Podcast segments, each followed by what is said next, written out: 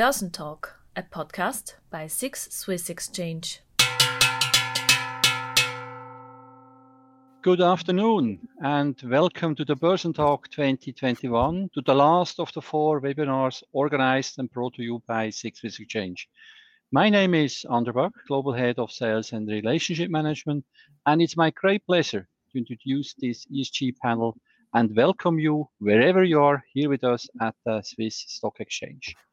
Before we start the ESG panel, let me introduce you to some features of the webinar of the Hopin tool you're using. This webinar will be recorded and can be watched at a later stage at your own convenience. An email with a link will be sent out after the event with um, that. I also invite you to actively participate. You can submit questions at any time. And we also have prepared some polls, and I would be pleased if you could take part once these polls are shown. Just use the buttons on the right-hand side and switch between polls and Q&A. In Q&A, you can pose your questions, At the polls, that's where you can vote for the polls.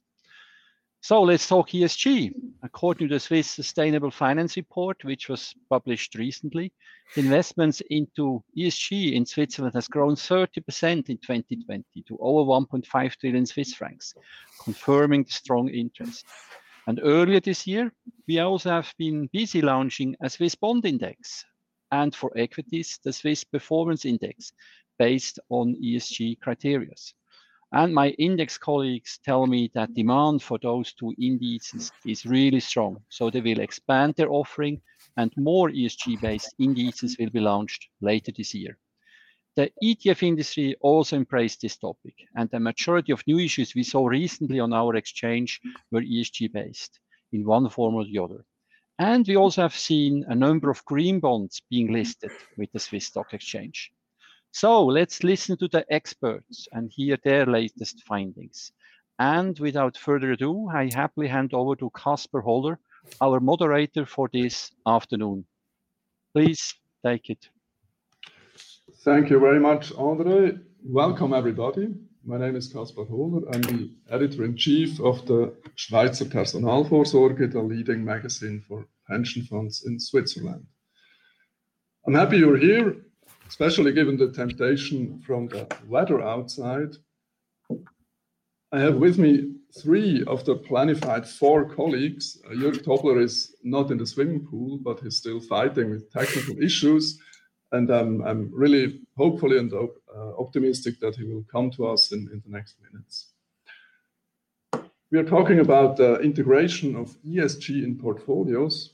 And I have with me three specialists from different with a, who have a different view on the topic. And i would like to start um, and invite each each of you to introduce yourself shortly and tell us some words about the motivation. Why are you integrating esg criteria in the portfolios and the products you're uh, you're working with? To start with uh, sacha bernasconi. Okay well, thank you, Kaspar, for the introduction. So my name is Sacha Bernasconi. I'm a senior portfolio manager at Seeds Asset Management in the fixed income area uh, in Zurich.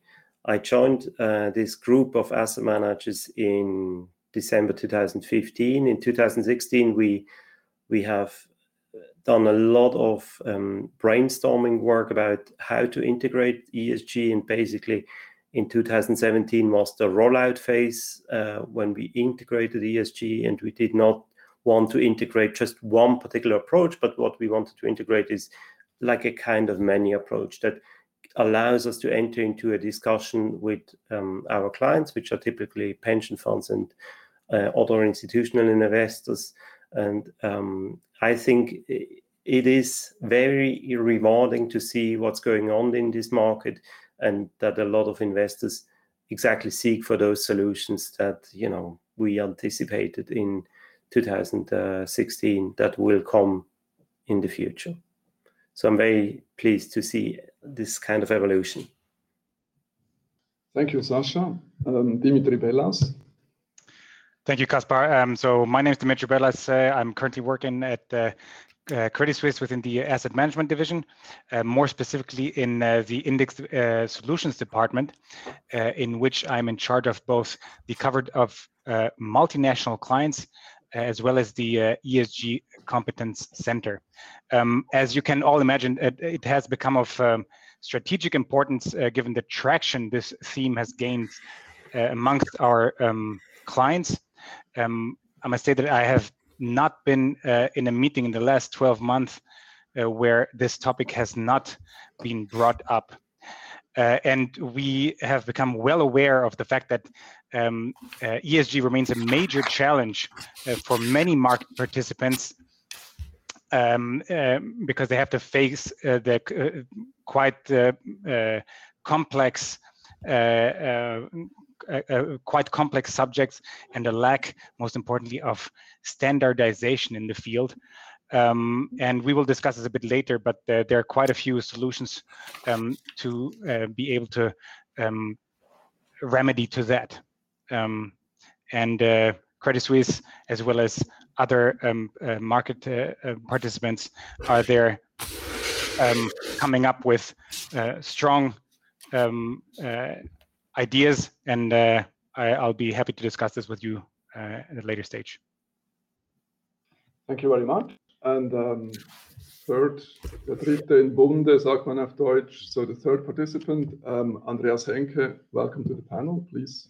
Thank you very much for the introduction, Kaspar. Um, my name is Andreas Henke. I'm a product manager at, at SIX. I'm in the, I'm working in the index team which is responsible for the calculation and the maintenance of um, equity indices like the SMI or the Swiss Performance Index, um, but also um, bond indices like the you know Swiss Bond Index, which um, um, is is a, is a broad benchmark index and a lot of sub indices that that we um, calculate.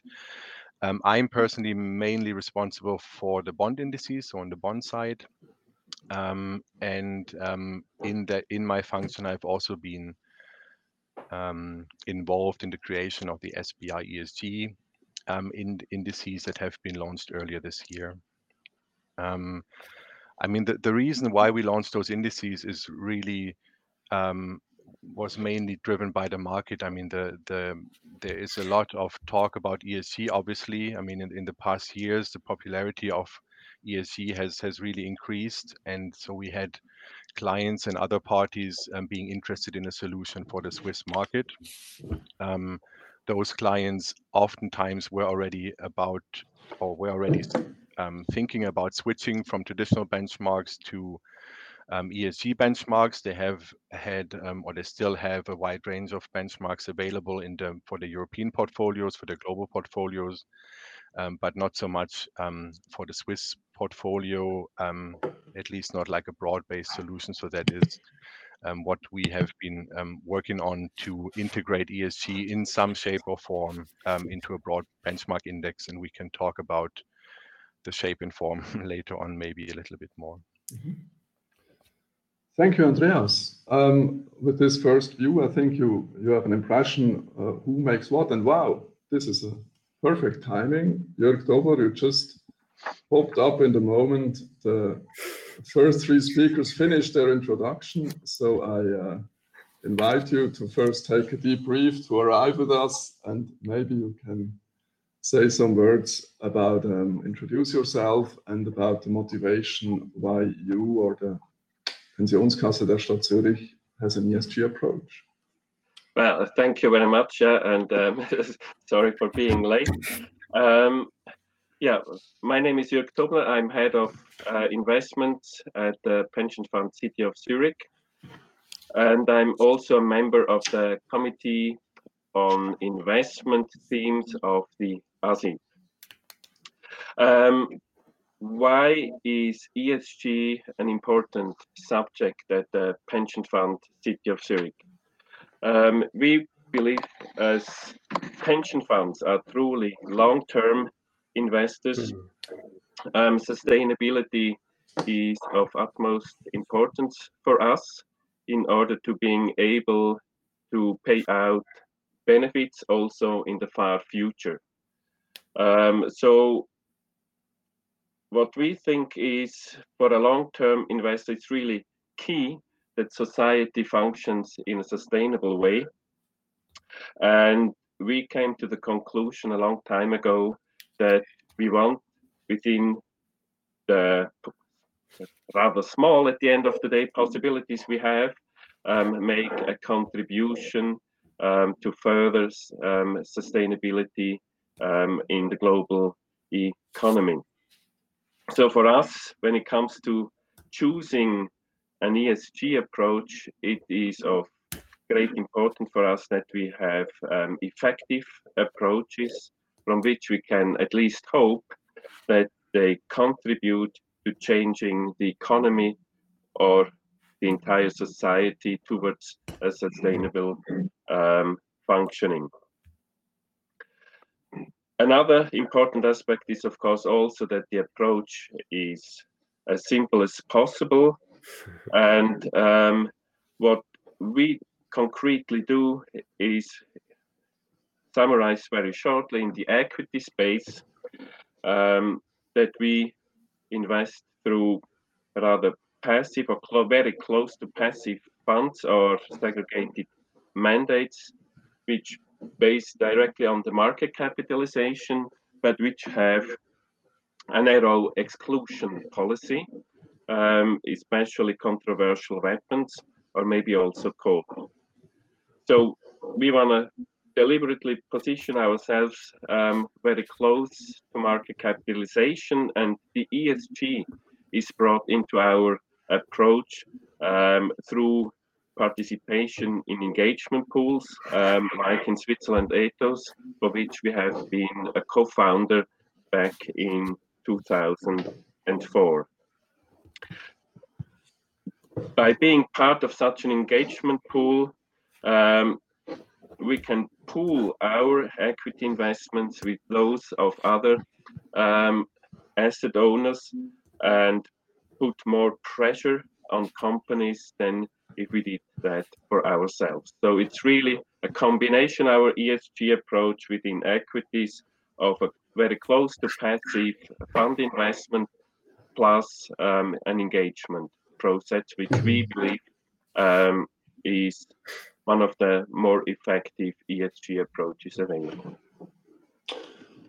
Thank you very much, Jürg. I would propose to, to go on in the discussion. Maybe, I mean, if you would tell us your whole strategy, it would be very interesting, but take maybe 10 minutes more. And I think we, we already addressed some topics that I'd like to, to, to go deeper. First of all, you made the bridge to the approaches. Um, At this point, I would like um, to have the poll, um, the poll number one concerning the question that you addressed as well. Uh, divestment versus engagement. Uh, question to, you, dear visitors of the webinar. You think investors should exclude companies with activities, especially in fossil fuels, from their portfolio, or should they engage? Uh, so buy the stocks and, make an engagement as equity. Please take part in the poll. Um, you have to take part if you want to see the results. So even if you're not really willing to do it, it would be interesting to see what happens.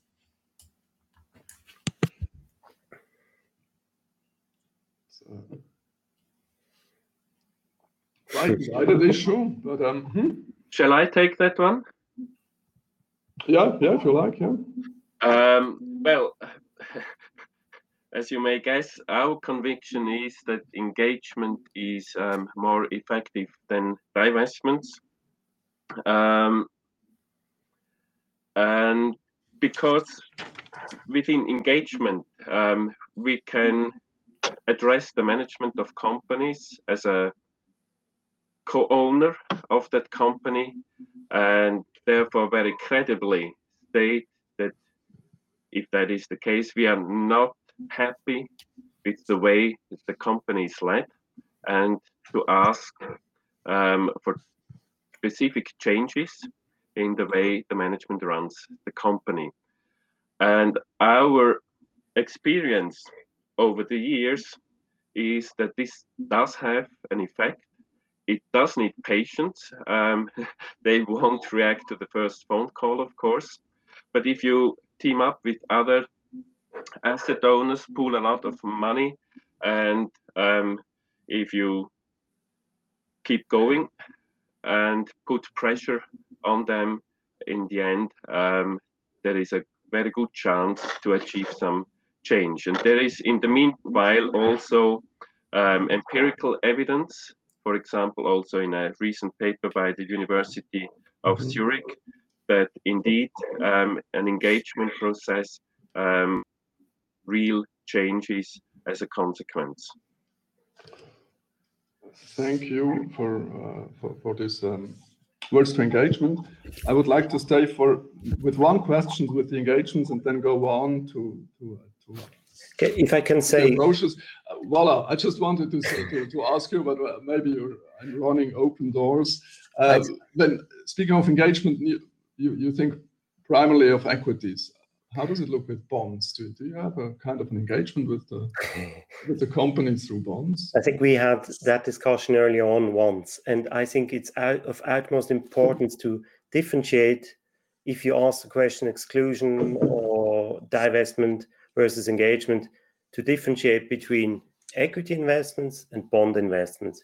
If you think equity, you can have it, it's all or none. You either buy this company or this stock and you believe you can do something with engagement, but this is not, or you don't. And with bonds, it's not the same because with bonds, even think about the covered bonds which came out or a covered bond. So if you buy a covered bond from a, a, bank, let's call it UBS or whatever, or if you buy a CoCo bond from UBS, it's not the same animal. And if you buy a use of proceeds bond, which is even for, which is even which has even more differences. So you're just buying an Apple Green bond in a way that Apple is going to do something about the environment. So it's not to divest Apple equity, but to to speak like to engage and to do something like to buy an Apple Green bond because they are doing something great and because Apple ha- may have a good reputation and so on. Now, if you think about engagement, um, I think it's very simple to say, well, we engage and we do the votes and and um, we go to the shareholder vote, voting. But one might even say, well, what has been the effect? Let's say, for instance, on compensation, which has been a big issue in Switzerland about banking, but um, I think nothing dramatically has changed. Maybe you can vote about it, but but even that, you know.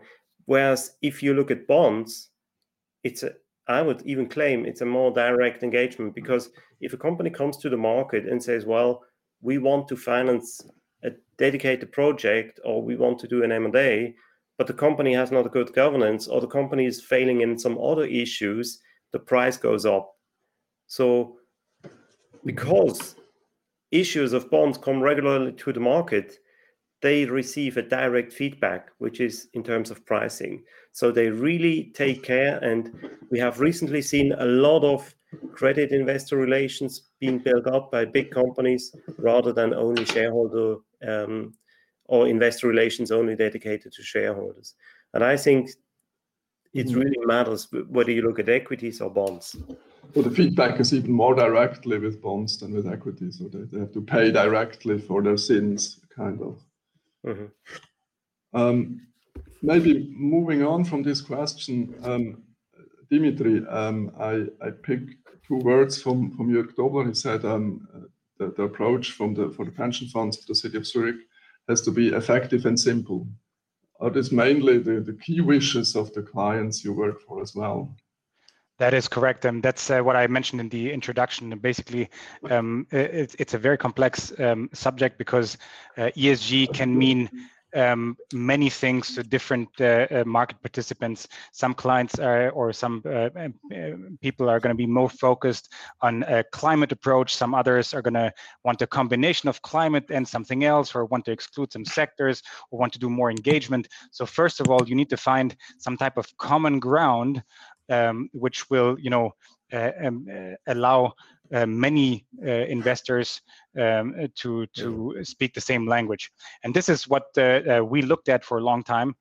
we engaged with several of our main clients and tried to find which were the criterias which um, uh, we were the most important ones to to to really uh, the, the, set of clients. And what came out of this discussion back then, when we started this in 2017, was first of all, when you do ESG, um, we have a fiduciary duty, so the performance cannot be impacted at least not too much. So meaning you need a similar, uh, if you switch to a, a, an ESG approach or ESG portfolio, you need to get a similar performance. That was the first thing. The second um, criteria, which is very, very important, is also when you switch, you don't want to change the risk profile of your portfolio. So in technical terms, that means you want a low tracking error. So you want an index or a methodology, which is relatively close to the standard uh, index or the standard method methodology. And third, if you want to switch, most of them, uh, most of the clients wanted to do a real switch, meaning uh, very light versions were not uh, the mainstream uh, approach. Uh, over time now, this has slightly changed.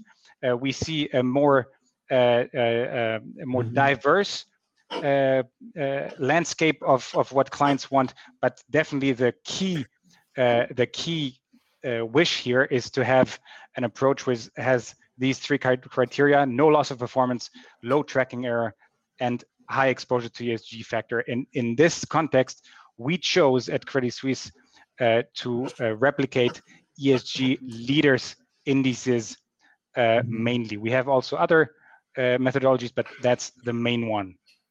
But but Dimitri, this does this go together? Is that on one hand uh, they want basically the same performance, they want the same risk, no tracking error at all, but they want a, really a real switch and a big uh, big impact, a big uh, big good thing about it. Does it fit? Does this fit together? Seems like a little bit of contradiction. Um, it it seemed like it does because the the the, the flows into our platform, which is mainly, uh, as I said, um, uh, based on the ESG leaders methodology, mm. has now reached um, over 20 billion. We went from zero to 20 billion.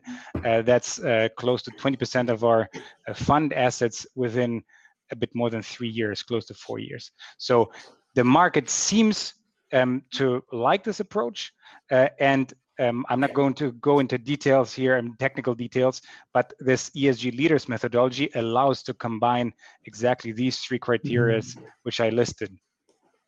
Okay, uh, maybe I, I, want this the, the, this question of the of the, of the, the change of, of the uh, the switch. I want to pick it up, but first I want to to go to Andreas from from SIX.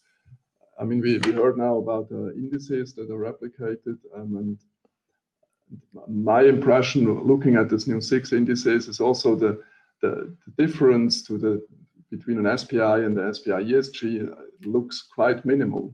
Um, so was it the goal to, to give more or less the same, but with an ESG sign on it, or you think it, makes really a difference for the investor to go in this uh, ESG indices? Yeah, that's a good question. I think I think it is um, I mean, I think you're right in that the ESG indices um, are not very different to the original benchmark indices, but that was also the goal. So, I mean, we didn't want to have an index that is exactly like the original index, but we wanted to integrate ESG factors um, in some shape or form. Um, and I, I think it's it's still a worthwhile approach because we basically just are starting out on on that. I mean, this is sort of the first. These are the first ESG indices that we have launched um, in in a you know for a broad benchmark. Um, and um, when Dimitri talks about the ESG leaders, that's obviously um, one uh, index methodology or family within mm-hmm. dozens of methodologies that that the larger index providers already have out there. So this is certainly something that we will be looking into as well. But uh, for now, um, I think as a starting point, um, using you know launching an index that is um, close to the original index um, does make sense. And and if I, if I may add one thing is, we have you know when we did when we did have discussions before the launch of the index, we did have also um, clients asking for um, you know, very low tracking error, asking for no change in risk profile. Um, and we have also decided to, you know, given that the the, the approach is very, um, uh, it's, it's a mm-hmm. slight ESG approach if you want, or minimal ESG approach, um, we decided to just leave the index how it is. So we're not we're not changing the profile after we we're selecting companies. We we could have also you know made sure that the risk profile that um, that uh, the weights will remain similar that the tracking error is controlled but we just wanted to have um, basically a broad benchmark index out there um, that is hopefully um, you know commonly accepted which which is which is mm-hmm. Given the numbers that we see from from the from the um, from the assets that that our that our um, clients were able to collect seems to be the case, but obviously it's it's a, it's a it's a starting uh, point, and there is some discussion about whether this is um, you know the best methodology and how to improve it or come up with other methodologies. Mm -hmm. Thank you, Andreas. Um, before going on with the discussion, just um, when you're looking at this webinar, please feel free to put in questions. Uh, it would be a pleasure to discuss also your questions directly with the, um, with the participants. Um, maybe be, before going also addressing the question of methodology a little bit more generally i mean um, sacha you're you're working for a company who is dedicated to active investing mm-hmm. when i listen to dimitri and andreas i think it's basically you can you can invest through indices and and have the perfect perfect esg exposure yeah so uh, thank you for this, this question. So when we do invest, for instance, into Swiss bond index, um, I think even if you do a kind of active uh, investments, um, but you you have an index of let's call it over thousand bonds, you cannot buy all the one thousand. So what you need to do is a so-called stratified sampling. Now, if you already do the sampling, and you want to replicate certain characteristics of, of the index so that you have whatever kind of tracking error, whenever you do already that sampling, you already make an active decision. So when you do that active decision and when you can combine it with whatever your values are on ESG, but with the same risk return level, but better ESG characteristics, so you can do it um, you can do it explicitly as agreed with the client based on this norm and do an active kind of portfolio without basically changing much against the traditional um, portfolio. So I think mm-hmm. that's the beauty of ESG. When a lot of people may have done it in the past, nowadays it has become explicit so you define together with your clients the criteria. You define whether you yourself, as an asset manager, give give values that are ESG, you know, higher valued or lower valued, or whether you pick it from an external provider, which you can agree with even with your client. So I think that's the beauty of um, active portfolio management and ESG. Okay. Um, I would like to pass this question to, to Jürg, but first, maybe uh, we can have the poll number two, which addresses the question whether ESG is, is per se an active approach or if it's possible to invest in ESG in a passive way.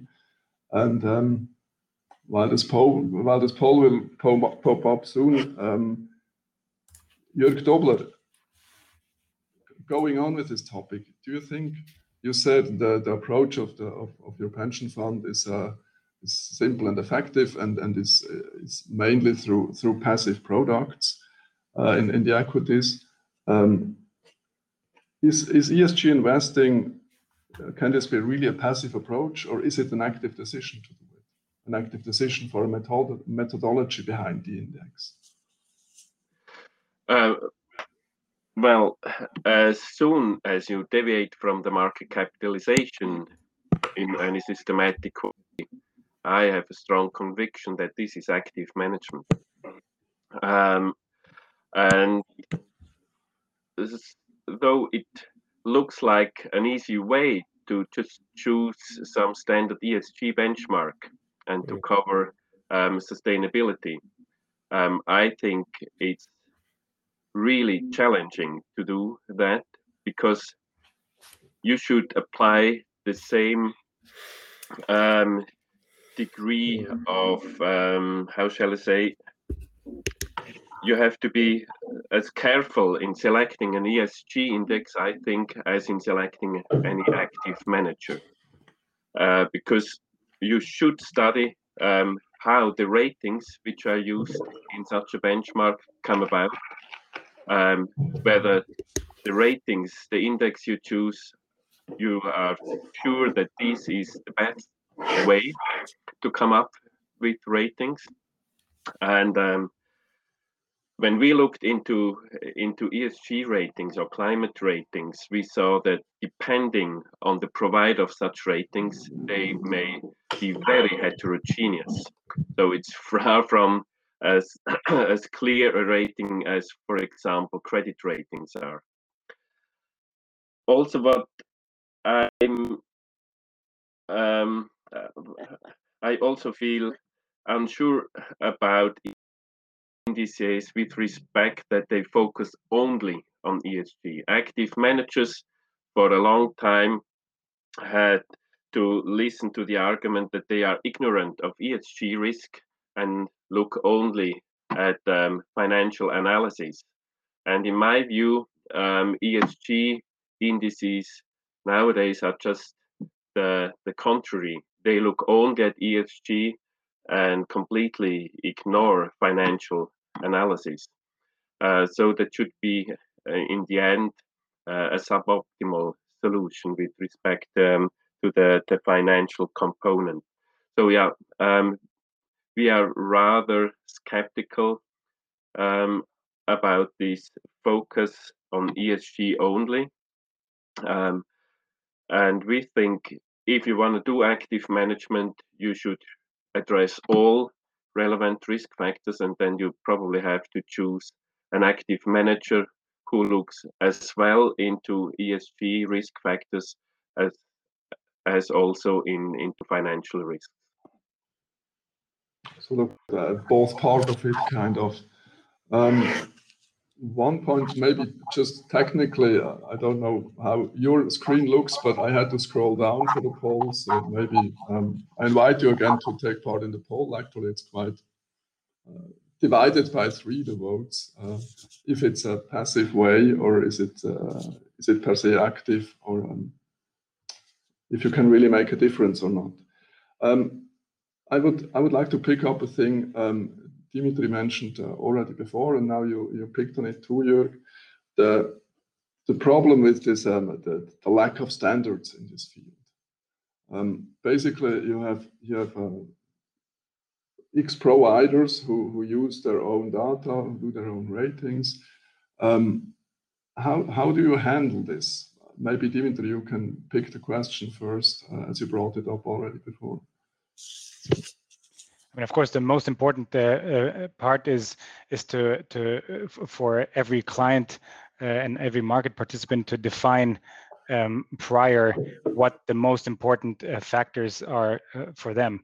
Um, but still, we believe that there is some common ground. Again, we've talked to many, and as I said, we we we came we came to the conclusion that there are still a few characteristics which which any methodology should show um, and uh, like uh, Jürg said, in the end, uh, financials are just as important. So performance is definitely a topic, uh, and so th that's why um, I, I, really believe here that uh, you know we, you, need to find in the end something which combines um, you know performance uh, ESG aspects in a broader sense not too specific. Sure, somebody will, will want a, a, a, climate solution. Sure, somebody will want a, a more governance focused solution. But in the end, if you combine all three factors, E, S, and G, as well as financial factors, you will be well off in the long run, uh, whatever the you know um, landscape might look like in the future. You don't know how the regulation will evolve. Uh, I know now uh, um, uh, the major focus of uh, uh, regulatory um, frameworks are, is is set on climate aspects, but this might change. And we really believe that if you tackle all three aspects, E, S, and G at the same time, mm, you will be better off uh, for for the near term or medium term Can I can I say just one quick word on what Jürg, Jürg Tobler said um, earlier? Because I, I really like it. And I think as much as I like the approach and the idea that uh, the Swiss Stock Exchange has thrown out and come out with these ESG indices, I think it's it's fantastic. You you still can debate and say, well, I want a portfolio that is managed, you know, according to risk return, takes into account ESG, but then is benchmarked against a traditional bond, uh, sorry, a, a traditional index. So that's that's one thing. I think it's great to have those indices, but it doesn't mean that you need to follow those indices in order to do ESG investments. The second thing is if you believe in market efficiency, there's the point that well, you cannot choose one single manager that does active management and that it who is always right. So um, if you rather go to passive or enhanced or you know have combination of it, um, you might be good over the long run. Now, the same can be asked for ESG ratings. So if we look at whatever companies, for instance, Roche, we have 20 or 22 ESG different ratings. We don't know which one is the best and not, but if on average the market gets it right and we normalize it and average it, you know, it might be a sensible approach. So this is something I think that often is is forgotten in this in the ESG discussion. There's the, the question: Well, is it right or wrong? Should we bench? Should we? Which benchmark should we take or not? And I think it's multi-dimensional. There's not one size that fits for all. Yes, if I can, I just maybe mm-hmm. um, have um, also one one word. I I, I um, um basically agree on, on what you said, Sacha. I mean, it's um, and and the, the speakers before you, it's um, of course we provide an index which is SIX label and it's a SIX index, but we would urge um, you know clients to look at the INRATE methodology that that uh, we are using for the selection of um, um, you know of the companies or of the of the government bonds because that's such an important part of of of this index that um, this cannot be should not be uh, neglected. Um, and we've also had the same experience when we looked at other providers that the, that the data is, goes into different directions. Um, but then at the end, I mean, if, if we look at the exclusions that we have on on on the SPI ESG, for example, um, I don't think there's there are that many um, uh, surprises in terms of i mean there are some that may, might not be intuitive but i think the majority of those are not um, big surprises um, so so we think it's still um, sort of a reasonable um, you know approach or measurement how it, how it's how it's been done. Perhaps one one short question andreas when uh, you spoke of the methodology methodology that, that, that uh, you're working with in INRATE did you discuss the, the case that, that, that a really important company uh, falls down to a really bad rating and should be excluded? Like in, in equity, we talked about Roche. You mm. can't really include exclude Roche when you want to be near to the index. Did you, did you discuss this, uh, or you think it's just so utopic it won't happen? No, well, yeah, we did discuss it, and and yes, it, it, it is a risk. I mean, but but I mean, what what we do as an index provider we provide a set of rules which we go by right? So there's a rule book it tells you which rules we apply. And then if if a company would would drop out because it doesn't um, fulfill the requirements anymore then we we would have to take it out in in the current set of rules for the you know for the indices that we launched in february. Um, we, we can think about other methodologies which have you know maybe uh, like a um, like like a um, um, uh, like a, a, requirement on the sector diversification, for example, um, or, or, other methodologies. But the, the ones that we have put out there really just um, are, are, very simple. We exclude, we select companies, and we have some exclusions. And so, if even if a big company would would drop, uh, would not fulfill the, the requirements, we you know we would have to leave the index. Yeah. Mm -hmm. Maybe okay. to add something uh, uh, on what Andreas just said, I mean, uh, I think everybody needs to um, uh, um, remember that the uh, Swiss uh, uh, market index, or the SPI and the SMI, are very specific indices uh, and highly concentrated on the top three. And of course, methodologies. I'm saying now, saying now like MSCI ESG leaders would never work on such an index. So this is why I think the solution you came up with, uh, Andreas, is a is a quite a good one to start with, um, which has uh, you know the the criteria most investors are looking for. And there's definitely room to, room to improve it, but for a, a, a start, it's definitely a, a very good one uh, with with uh, regards to the complexity or the specificity of this uh, of, of the Swiss market. Mm -hmm. Thank you, Dimitri. There is a question around, but before coming to that, I would I would like to to ask um, Jürg Tobler. It's just uh, two words from from Sacha stayed in my head, um, right or wrong. I used them in another context and you did, Sacha, but but uh, the, um, let's say that the roots of sustainable investments were in this question: what is right and what's wrong. So in a quite a normative way that as an investor, you have to decide what do I want, what I don't want. And you said also the, the aim of a pension fund is to have a sustainable society. And I have the impression actually we have on, on one hand this normative discussion. Uh, I think coal companies are bad, I want to exclude them. And on the other hand, you have a kind of a positive or neutral discussion, which is just based on okay, we have the, the, climate agreement from Paris, we have to walk this way. How do we go this way? In which companies do we exist that it works out? Um, what is your impression from, be it from a discussion in your pension fund or generally in, the pension funds? Uh, has this topic developed to, to a more technical, neutral discussion, or is there still a, a normative component, uh, component in it? Um, yeah, that's a, a good question um, because it's probably difficult to get a, an easy answer on it.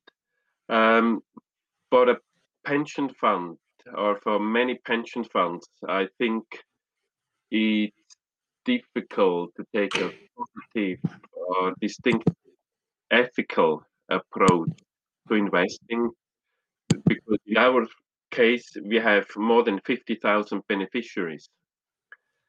I'm absolutely sure that the values these 50,000 beneficiaries have um, differ a lot.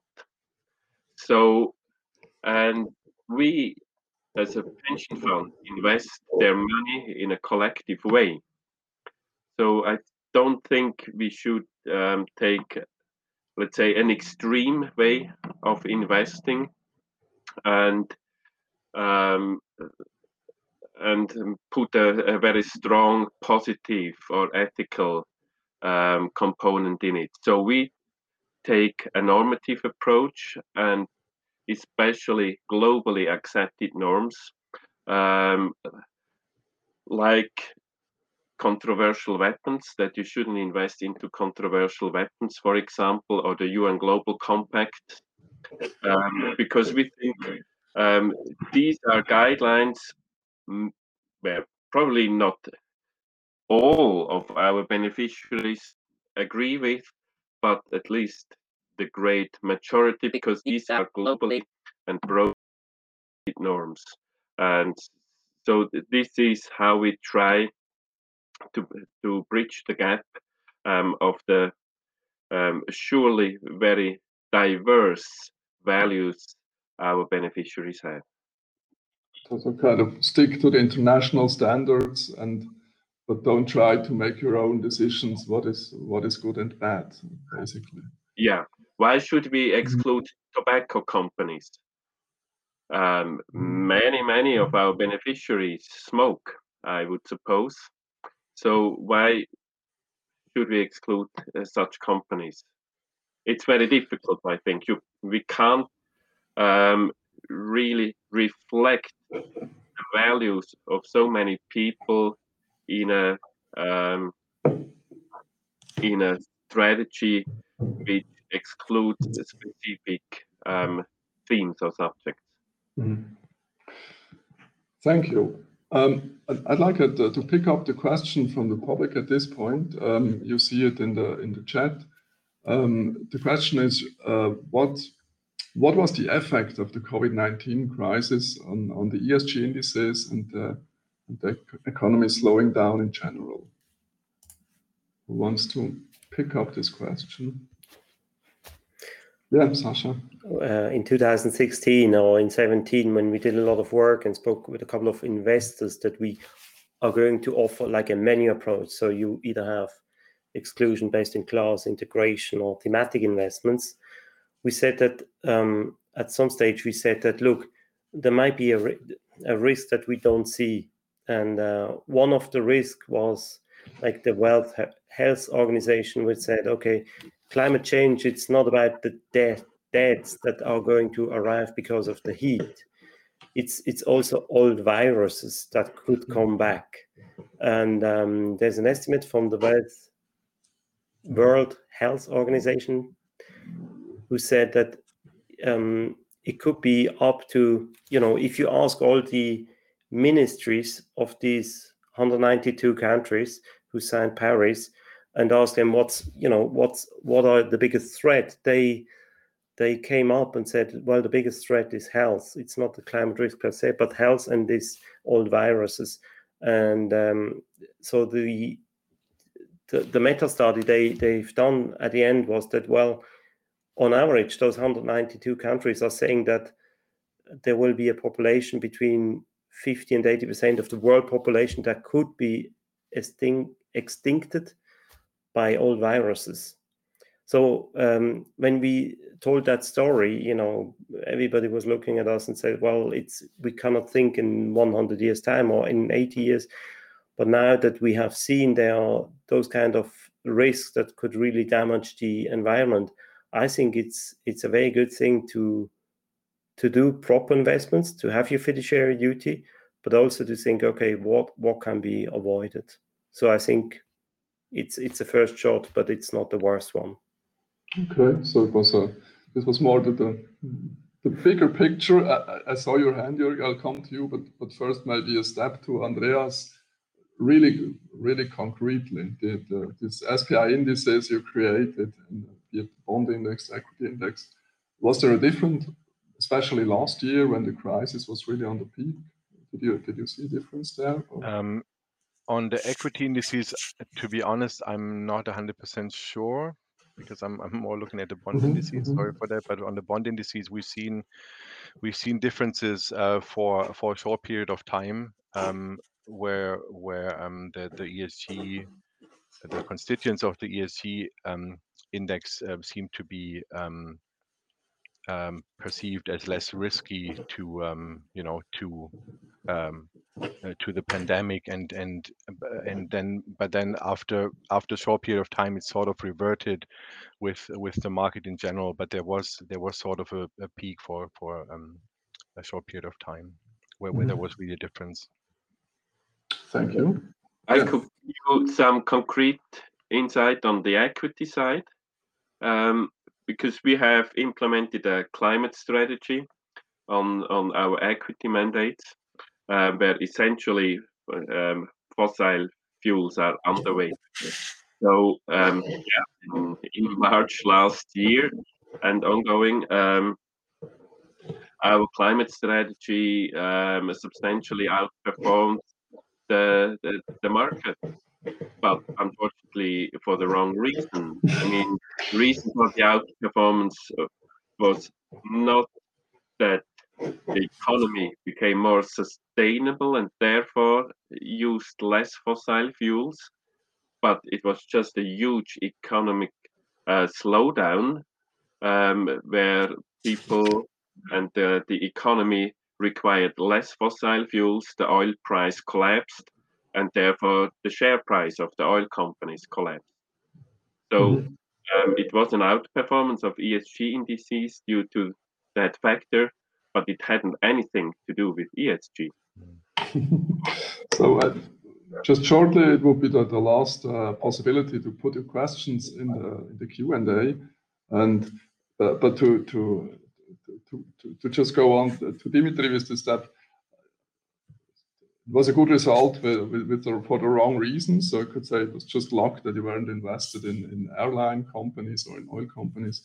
But on the other hand, will, will, will there be a kind of a slash back when it's when, when the, the recovery of the of, the industry is already happening? You think the ESG indices can, could have a problem in 2021 to to compete with uh, the, the normally market capitalization? It's it's very possible. Um, look, but in the end, uh, the, the the question is really um, when you look at ESG, what is my long-term strategy? Maybe for one quarter uh, or for a year, it's going to slightly underperform, overperform. But all the switches uh, which we have seen so far uh, are durable switches. They're not going to change their strategy in a year or two because one in the index slightly over or underperformed. So overall, you need to think of: Do I believe in in a long-term uh, you know, improvement of society, like Jürg mentioned. Do I want to contribute to this? Um, am I able to uh, afford such a such a switch in terms of performance, in terms of risk? But once you've decided to do so, these type of uh, short-term, you know, uh, movements uh, because of you know sector-specific events, I don't think they're going to play a, a major role.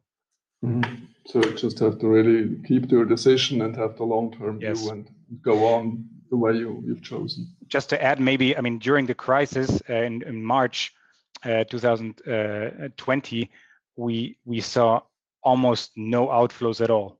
Nothing. Mm-hmm. Nobody uh, decided you know to change the strategy uh, or completely you know get out of equities or I don't know what. In the end, right after even we saw massive inflows uh, in our ESG strategies, massive. So uh, uh, we had inflows last year of uh, uh over 14 billion, uh, out of which I'd say 40% was in ESG strategies, and this in particular after the March crisis. Mm-hmm. So maybe also for this for the trend ESG, COVID was also a booster, like for digitalization for home Definitely. Office uh, ongoing trend can be even forced maybe yeah. definitely yes well i think that um, this is one of the great challenges for uh, pension funds uh, to address climate risk because that's a very long term uh, theme and we would be surprised that the climate strategy we have implemented might over or underperform for a longer period, like two, three, or even four years? And can you really stick to your strategy in such a situation? Um, because you might get unsure whether your strategy is really appropriate and might be tempted um, to change it after a prolonged period of underperformance. But maybe um, your strategy is just perfect. But mm-hmm. we absolutely expect that such strategies will overall underperform for some time periods. There, will, there won't be just um, one trend. You do it this way, and then um, you outperform all the time. And to stick to that um, will be very challenging over decades. Thank you, Jürg we have to come to the end and uh, we, we just now in, in the really in the long-term thinking and, and, and, and, the importance of the whole thing I'd, I'd like to finish make a step back at the really short term. Uh, I, I, spoke I spoke an hour before of the temptation of the weather. Um, everybody is looking for a for a drink or an ice cream so one last F4 if you imagine an ESG portfolio as a drink or as a flavor of ice cream. What drink, what ice cream would you serve and why? Who likes to make the first shot?